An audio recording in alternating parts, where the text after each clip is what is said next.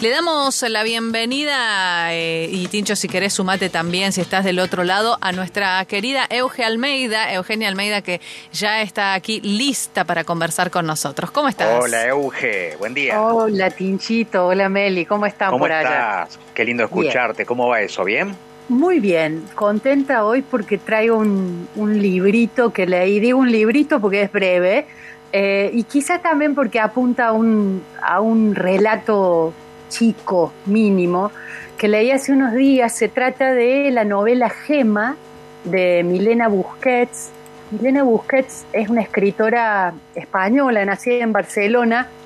en 1972, eh, nacida también en una familia muy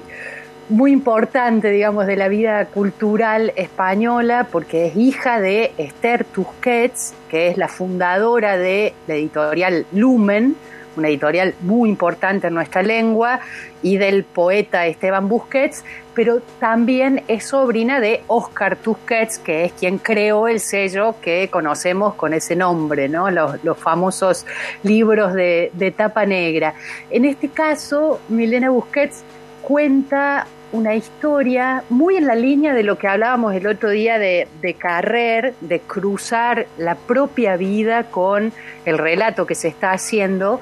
cuenta la historia de una escritora de cuarenta y pico, que bien podría ser ella, que eh, también es traductora, y que a raíz de una visita, ella va con su novio a un restaurante, un restaurante que le le genera una especie de recuerdo, una nostalgia, algo raro, y de ahí empieza a brotar una historia del pasado, porque ella se da cuenta que ese restaurante es el restaurante que tenían los papás de una amiga suya de la infancia, compañera de primaria,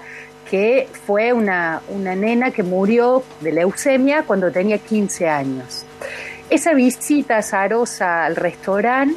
hace que ella empiece como a rastrear qué, cómo fueron esos últimos días de Gema, de allí el nombre del libro, es el nombre de su amiga, cómo fueron esos últimos días, qué recuerdos ella puede recuperar eh, de si la vio o no la vio unos días antes, empieza a charlar con antiguas compañeras de, de la primaria, buscar gente que la conocía, acercarse eh, a la familia, acercarse un poco, pero de lejos. Es como si fuera haciendo una pequeña investigación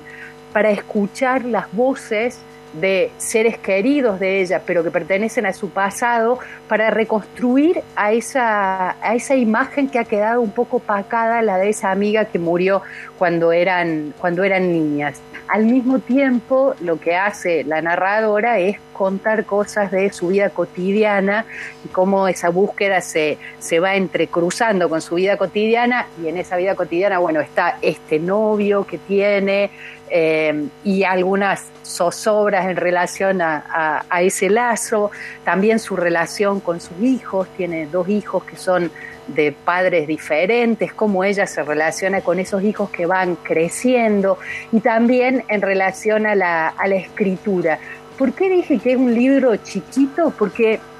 no responde a las, a las ideas que tenemos sobre la novela clásica, ¿sí? No hay mucho más que contar que eso que conté, porque es una novela sobre todo de ambiente, de cómo se siente alguien que quiere recuperar un recuerdo de la infancia, reconstruir algo de la infancia que ha, se ha detonado a partir de un azar, que es visitar ese mismo restaurante. La verdad es que es una novela pequeña, pero que te deja en un clima eh, muy particular, en el clima de esta mujer y que quizás puede a alguno de nosotros a empujarnos a recuperar alguna escena, alguna presencia, alguna voz que perteneciera a nuestra infancia y que uno de golpe dice,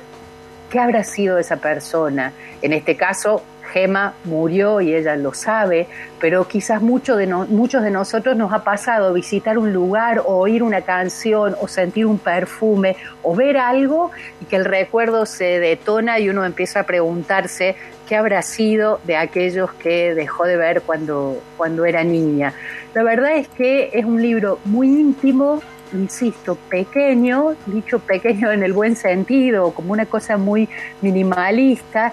que lo que hace es hundirnos en un, en un clima o sumergirnos en un clima y bueno, también descubrir qué es lo que, lo que está escribiendo esta escritora tan importante de España que además pertenece a este linaje tan relacionado con la vida eh, literaria